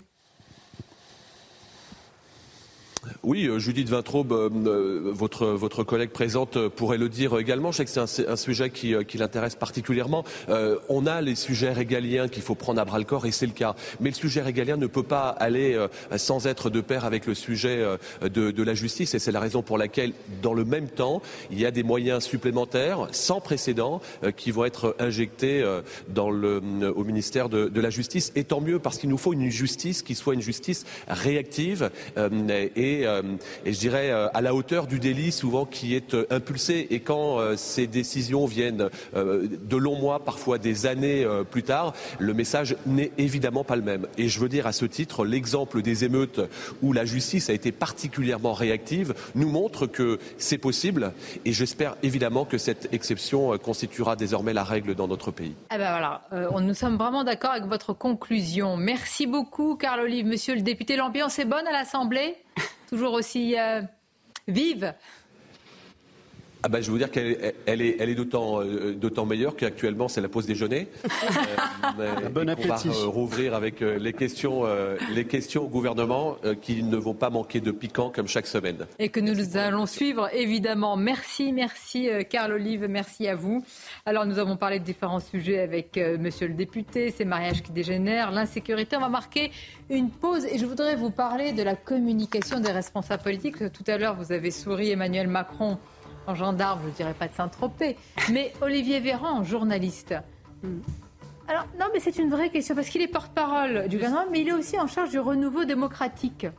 Justement, on a envie J'aime bien, Max, tu vois. Non, mais ah. justement, on a envie d'avoir vos, vos, regards de journaliste, là, tous les... ah non, non, moi je suis là pour vous faire parler, vous. C'est votre avis des qui gants, compte. un manchot. bon, on verra, on verra la séquence. À tout de suite, on vous attend. D'être avec nous la dernière partie de Midi News. Vous vous souvenez de cette émission Vie ma vie ah oui. Elle existe encore d'ailleurs, je dis vous vous souvenez. Mais oui, vous, vous, euh, oui. ah, vous devenez infirmier, vous remettez la infirmière, la blouse, etc. Alors là, Vie ma vie de journaliste, Olivier Véran. Qu'on pourrait échanger, si je peux être porte-parole du gouvernement euh, un jour? Vous pensez qu'on y arriverait, porte-parole du gouvernement? Est-ce qu'on peut être langue de bois? Non, il n'y a pas que ça.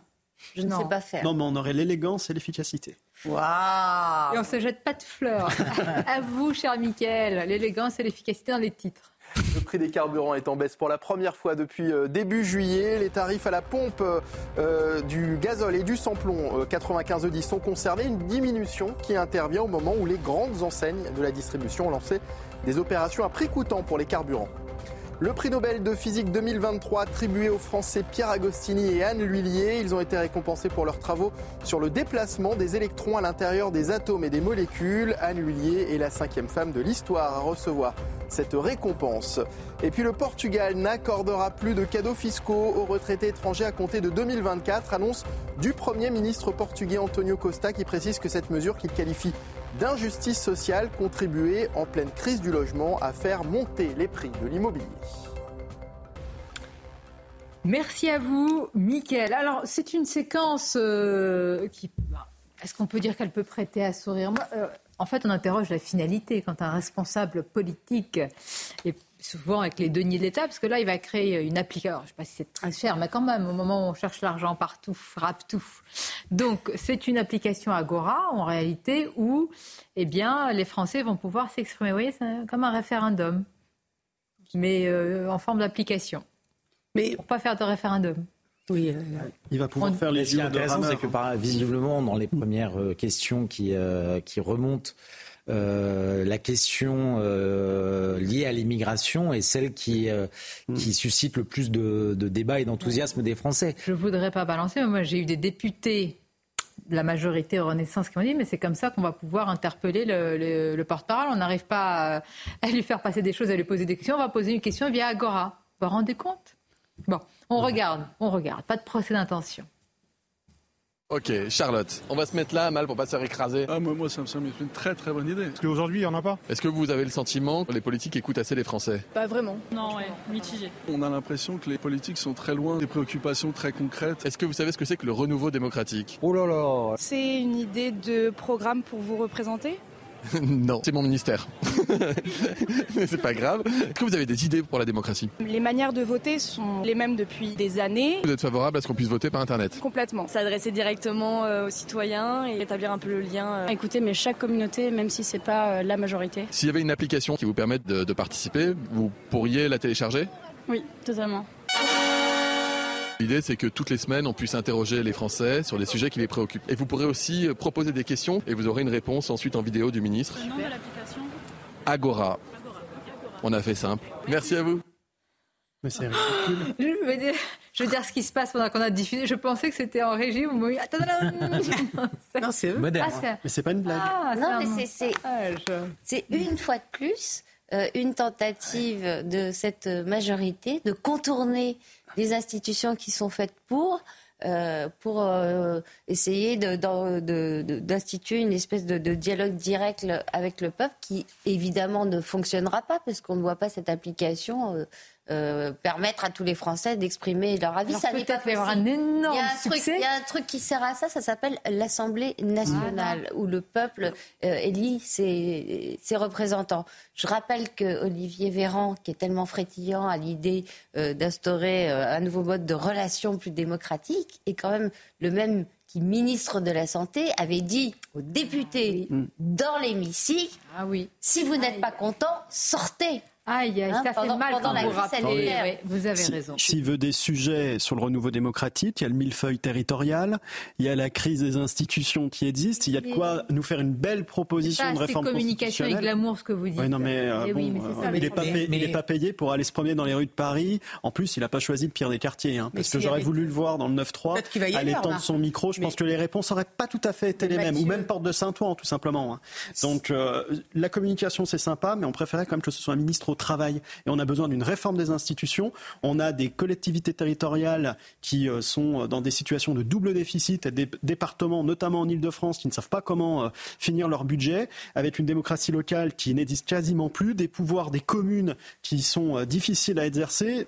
C'est presque une insulte, je trouve sincèrement, pour tous les élus locaux qui sont aujourd'hui dans le besoin. D'autant plus qu'il y a l'Association des maires de France, où il y a tous les élus qui, sont, euh, qui adhèrent, euh, quelles que soient leurs opinions euh, politiques, et sur lesquelles ils pourraient effectivement, comme on l'a dit, s'appuyer et avoir aussi le- le- le- les préoccupations des, des Français.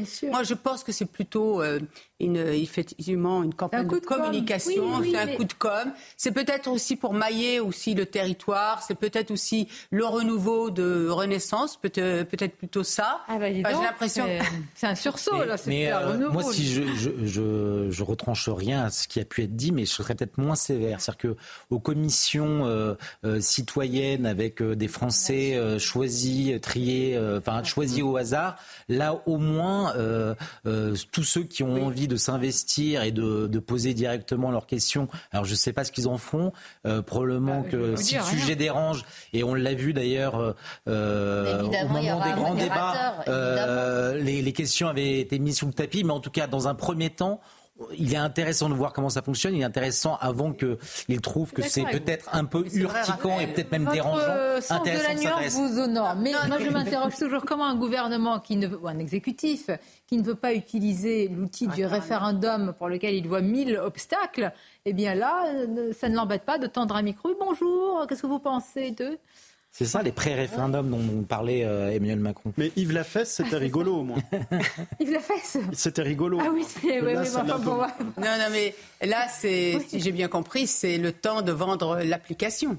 D'accord Jean-Yves Mais, Lafesse. mais euh, Oui, Jean-Yves oui, Lafesse, euh, euh, d'accord, je parlais pas de lui. là, Pardon, pardon, allez-y, on Non, non, vous mais- interrompt dans un Là, commentaire l'idée, très c'est sérieux. de, de vendre euh, cette application Agora. Mais bon, j'ai j'ai dit ce que j'avais à dire tout à l'heure, mais n'empêche que c'est pas mal. Moi, je, je- je vais être honnête avec vous.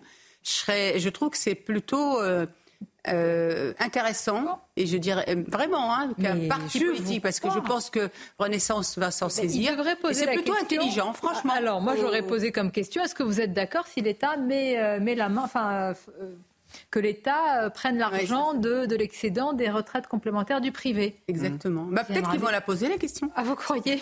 Il y aura un modérateur dans ces cas-là. Bon, euh, je voudrais vous soumettre d'autres sujets. On a parlé de l'Arménie. On va faire un petit détour par les États-Unis, par Donald Trump. Alors là, il est alors, est-ce qu'il est acculé? Je ne sais pas. Il est cerné. Il semble cerné, mais c'est incroyable, c'est qu'il est touché et jamais coulé. Euh, Donald Trump, face à lui, il a des juges qui veulent très clairement sa peau et sa culpabilité. Écoutons-le quand il dénonce un simulacre et une chasse aux sorcières. Je veux voir cette chasse aux sorcières de mes propres yeux. J'ai vécu une chasse aux sorcières pendant des années et ça commence vraiment à devenir dégoûtant. C'est totalement illégal. Ce juge devrait être radié du barreau. Il ne devrait pas pouvoir exercer. Qu'est-ce que vous en pensez? Bah, C'est vrai qu'il y a un côté, euh, comment dire, acharnement. Euh, acharnement. En tous les cas, il revient de tout. Euh, en, tout cas, en, tout cas, c'est ce que croient ses fidèles. au lendemain de sa défaite, beaucoup de gens pensaient, j'avoue que j'en étais, que c'en était fini de Trump parce que les républicains eux-mêmes lui feraient la peau pour éviter qu'il se représente. Et en fait, sa grande chance, ça a été Biden.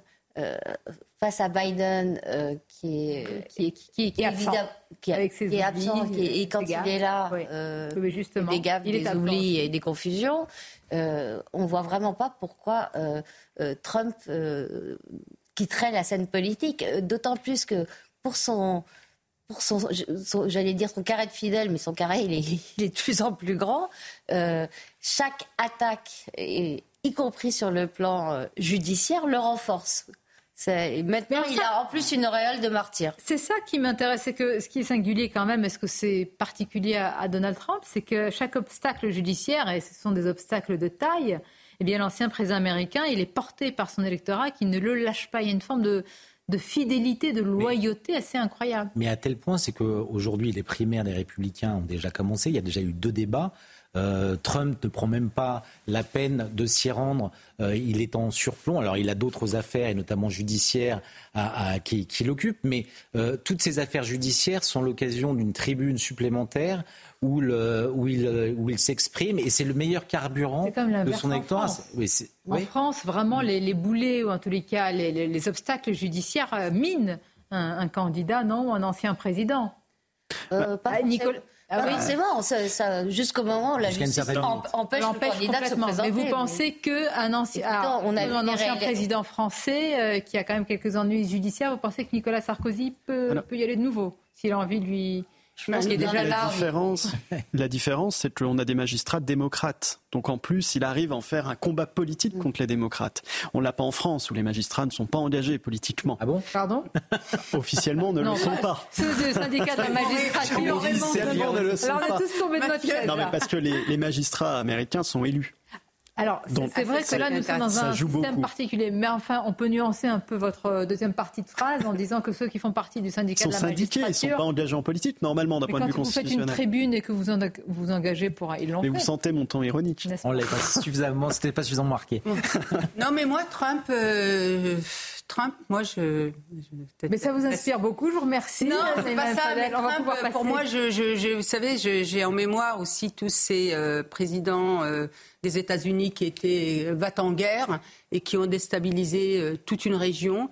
Et lui, c'est le seul qui n'a pas fait la guerre, euh, mmh. notamment à des pays arabes, et qui a permis notamment euh, la, les accords d'Abraham. Exactement, les, accords d'Abraham, et notamment la paix, bon, les Émirats arabes unis, le Maroc, d'autres pays, la Jordanie, je crois, et puis bah, aujourd'hui l'Arabie saoudite. Qui a été lucide sur l'Iran. Merci. Voilà.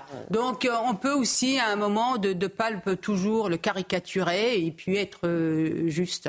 Vous avez raison. On va essayer d'être euh, juste, ne pas être caricatural aussi sur euh, l'Arménie malheureusement abandonnée. J'ai dit tout à l'heure, enfin, j'ai pas prononcé le mot, mais est-ce qu'on peut dire le bal, non pas des hypocrites, mais des lâches véritablement? C'est facile de notre euh, place de, juger. C'est pour ça que j'ai demandé tout à l'heure. Vous avez dit, Raphaël Saint-Ville, il faut une action vigoureuse. Mais laquelle, très sincèrement, est-ce que vous qui nous regardez, est-ce que vous accepteriez que nous nous engagions, pas nous tout seuls français, mais une force pour l'Arménie aujourd'hui? Je ne sais pas, il hein, faudrait poser la question. Bien mais sûr, Bien sûr qu'il ne suffit pas de claquer des doigts pour euh, euh, trouver quelle serait la, réponse forte, adaptée. Mais il y a quand même des degrés. Le fait que euh, les autorités françaises, Emmanuel Macron, mais, mais aussi Catherine Colonna, ne prononcent pas le terme d'épuration ethnique, alors que c'est ce dont hmm. il s'agit. ça n'est pas excusable. en plus, ils le reconnaissent en privé. Euh, ils ne font pas en public. Alors certes, euh, nous, achetons euh, Alors du gaz. Je dis en passant, en passant, on a nazifié, fascisé Poutine. Hein. Oui. Je ne suis pas dans le débat à raison ou à tort, mais enfin quand même. Alors certes, on achète, on achète du gaz à l'Azerbaïdjan. Enfin, l'Azerbaïdjan a besoin de nous le vendre. Donc on, on peut essayer d'instaurer un rapport de force. Je vous pose la question aussi directement. Certains mettent en avant la, la confession. Et il faut rappeler que l'Arménie, en termes de chrétienté, c'est pas n'importe quel territoire. Hein. c'est très très particulier et symbolique. Est-ce que le fait que aussi, alors formulé ainsi, je trouve ça étrange, mais certains le disent, qu'il s'agit de, de, chrétiens, eh bien, ça passe un petit peu, voilà, comme un combat secondaire. Oui, je, la France a été complètement absente. Hein. Si vous prenez la définition de l'article 7 du statut de Rome, euh, c'est un crime contre l'humanité. C'est exactement ce qu'on a vécu. Et au cœur de l'intensité de ce crime, la France était silencieuse. C'est scandaleux. Et maintenant, elle se réveille parce que la pression est tellement importante aussi sur le plan international qu'ils n'ont plus le choix de te parler, mais ils ne vont pas au bout de la démarche. Tout ça parce qu'il y a des intérêts économiques. Donc oui, c'est triste et c'est comme ça. Il y a des intérêts économiques et puis il y a aussi euh, la puissance euh, d'Erdogan. C'est-à-dire qu'on sait que derrière euh, le régime d'Aliyev, il y a le Erdogan et, la, grande Turquie qui, qui alimente en armes pour servir ses propres intérêts parce que ils sont nombreux dans la région, qu'ils rêvent d'avoir un accès plus direct entre, entre les deux mers. Et donc tout ça fait que euh, parce que probablement euh, Erdogan fait peur. Euh, on est bien trop silencieux sur, ce, sur ce conflit qui aujourd'hui est. C'est important évidemment d'en parler, de rappeler la solidarité évidemment avec, avec, avec ce peuple et ce qui se passe, dénoncer ce qui se passe au Haut-Karabakh. Je voudrais, il nous reste quelques minutes. Vous savez qu'on a un journal des bonnes nouvelles désormais, on le découvrira tout à l'heure. Ce n'est pas une bonne nouvelle et là il y a beaucoup beaucoup de réactions sur ce que nous avons dit, mais ça va dans votre sens sur la cagnotte des retraites complémentaires du privé, où vraiment, là, je vois les réactions. ce n'est qu'un échantillon, c'est mon agora à moi, comme Olivier Véran. Mais je vois que quand même, les gens, c'est ce que vous avez dit, Maxime Thibault, que l'État se comporte en, cigale. Ça, ce n'est pas, ce n'est pas admissible pour beaucoup. Je vous ferai réagir. Mais tout d'abord, les titres avec vous, Mickaël. Ah, pardonnez-moi, c'est vous Vous êtes déjà là pour les bonnes nouvelles, C'est lui les bonnes nouvelles. mais c'est vrai, vous, avez, de la chance d'être associé aux bonnes nouvelles. C'est gentil, Sonia, merci. C'est rare, hein, surtout euh, en tant que journaliste, bravo. Merci. Vous nous les délivrer J'espère que je le fais bien. Allons-y, oh, allez-y.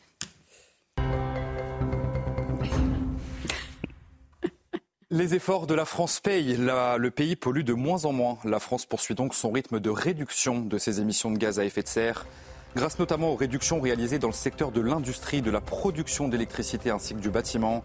Les émissions de gaz à effet de serre ont baissé de 4,3% au premier semestre.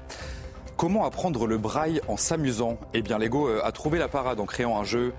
Il aide les enfants malvoyants à développer leurs compétences tout en permettant à toute la famille de s'amuser. Alors le jeu, il inclut deux plaques de construction et plus de 250 briques. Alors concrètement, comment ça se passe? Eh bien, chaque brique conserve sa forme habituelle, mais avec des picots qui sont disposés de manière à correspondre aux chiffres et aux lettres de l'alphabet braille. Et enfin, nouveau jackpot ce soir à l'euro million. 17 millions d'euros sont en jeu. Alors attention, vous avez jusqu'à 20h15 précise pour jouer. La règle, elle est simple. Il faut cocher les 5 bons numéros et les deux bonnes étoiles. Vous devez miser au minimum 2,50 euros pour une grille. Oui, la règle est simple. Oui. C'est hein pas facile de gagner, mais pourtant la règle du jeu, elle est assez simple. Merci pour cette bonne nouvelle. Peut-être que demain, vous viendrez annoncer que nous avons Je reviendrai demain pour annoncer, voilà, s'il y a un vainqueur autour de la table. Merci beaucoup, Merci, merci. Eh ben, je vais vous parler d'argent, mais là, le jackpot, il va dans la poche du gouvernement. Je vous le disais, beaucoup, beaucoup de réactions après ce que vous avez dit sur euh, la cagnotte des, retraites complémentaires dans, dans le privé. Est-ce que, en fait, l'État donne des leçons, mais ne fait pas ce qu'il dit? Est-ce qu'on le résume bien Oui, c'est ça. La cigale et la fourmi. Mais ils chantent tout l'été et toute l'année, au point qu'on en devient euh, fatigué. Mais de toute façon, ce qui est scandaleux dans tout cela, c'est que euh, on tape toujours sur les classes moyennes et les classes populaires, alors qu'on sait pertinemment que c'est la question de l'emprunt qui mm. est importante et c'est entre ces 40 et ces 70 milliards qu'on paye chaque année où il y aurait des marges de manœuvre.